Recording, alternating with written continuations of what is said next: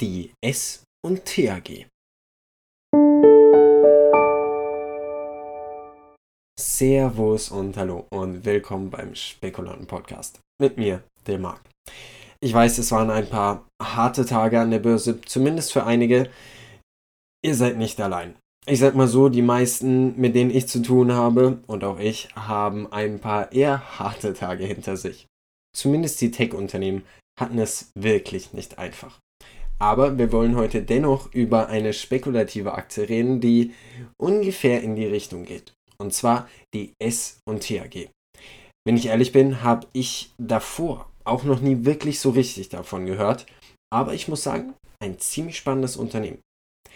Denn es handelt sich dabei um die 2008 gegründete S&T AG, die zu den eher unbekannteren Unternehmen aus der DAX-Familie zählt, denn sie notiert derzeit auch im S-DAX. Die S&T AG ist auf die Full-Service-Leistungen im Internet of Things-Bereich für Unternehmenskunden spezialisiert. Und ihre Geschichte ist geprägt von etlichen Übernahmen und Verschmelzungen. Begonnen hat das Ganze damit, dass das Unternehmen, damals unter dem Namen Jericom AG, 2008 so gut wie insolvent war und dann durch taiwanesisches Quanmax Incorporated übernommen wurde und dann in Quanmax AG umbenannt wurde. Im späteren Verlauf gab es dann noch eine Verschmelzung mit S&T System Integration und Technology Distribution und daraus wurde dann die S&T AG mit Sitz in Österreich. Und, wie schon gesagt, ist ihr Hauptbereich das Internet of Things. Ein sehr neuer Markt mit großem Wachstumspotenzial. Denn die Digitalisierung ist für so gut wie jedes Unternehmen mittlerweile unumgänglich. Sie bieten aber nicht nur das an, sondern auch IT-Services. Und das in einer riesen Anzahl von Branchen. Nur um ein paar zu nennen, zum Beispiel industrielle Automation, Medizintechnik, öffentliche Transportmittel, Energieversorgung, Telekommunikation, private und gewerbliche Luftfahrt oder auch öffentliche Einrichtungen. Aber wir müssen auch bedenken, die Konkurrenz in dieser Branche ist wirklich verdammt groß. Wir haben da Tech-Giganten wie Microsoft, Cisco oder Amazon. Aber man muss auch bedenken, dass es vielleicht nur eine indirekte Konkurrenz ist, denn das Unternehmen S&T ist ziemlich spezialisiert auf eine Nische und die Unternehmen wie Microsoft, Amazon etc. haben größere Angebote, die nicht ganz so nischenlastig sind, wodurch S&T natürlich noch seine Vorteile hat, aber es gibt auch noch andere Unternehmen, die in diesen Nischen mittlerweile attackieren.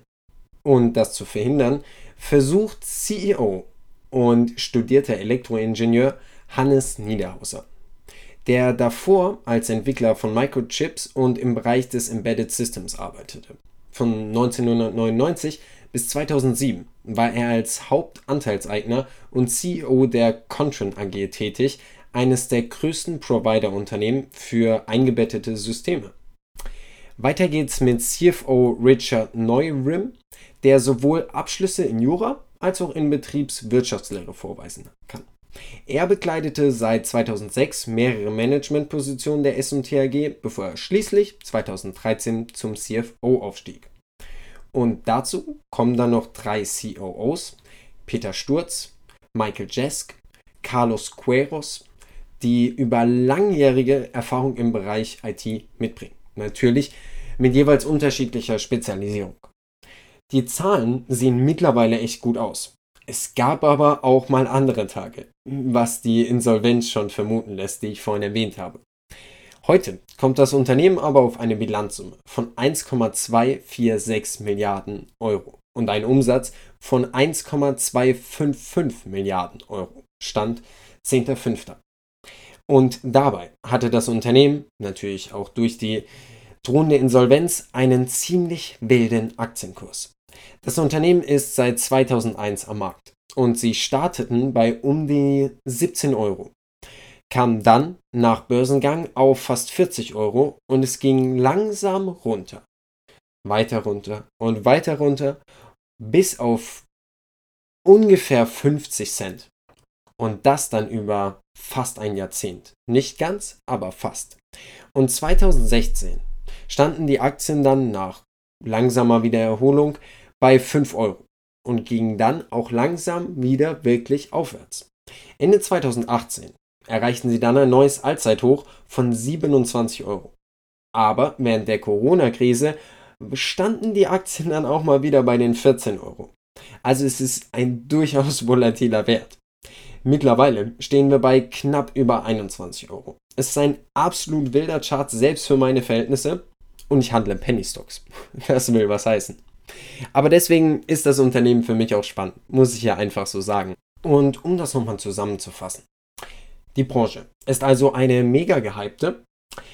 Sie hatten keine massive Beeinflussung durch die Covid-19-Pandemie, haben ein super erfahrenes Management, aber auch eine super hohe Volatilität, eine zunehmende Konkurrenz von absoluter Höchstklasse und aktuell sind Technologiewerte sowieso ziemlich unter Druck.